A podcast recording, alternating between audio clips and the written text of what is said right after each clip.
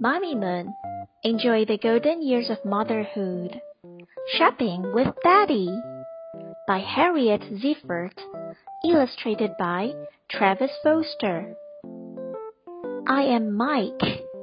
Today, Daddy will take me and my sister Pam shopping. Race you to the car! I shout. We go in our green car. Daddy starts the car. Vroom, vroom. Pam holds Daddy's hand. I run to the barber shop. Wait for me, shouts Pam.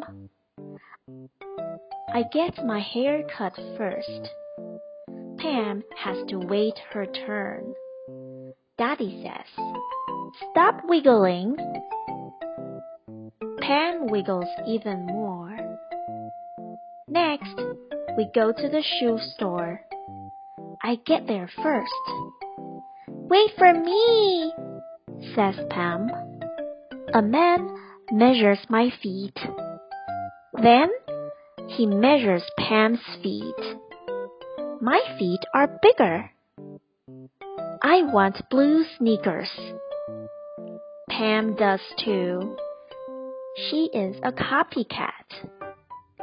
Daddy pays. We get balloons. Daddy picks purple. I pick red.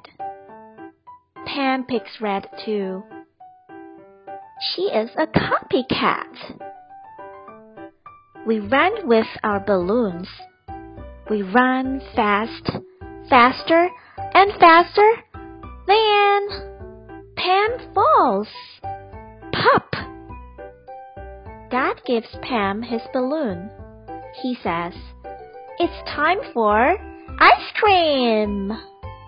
I want chocolate. Guess what Pam wants? Chocolate. She is a copycat. The end.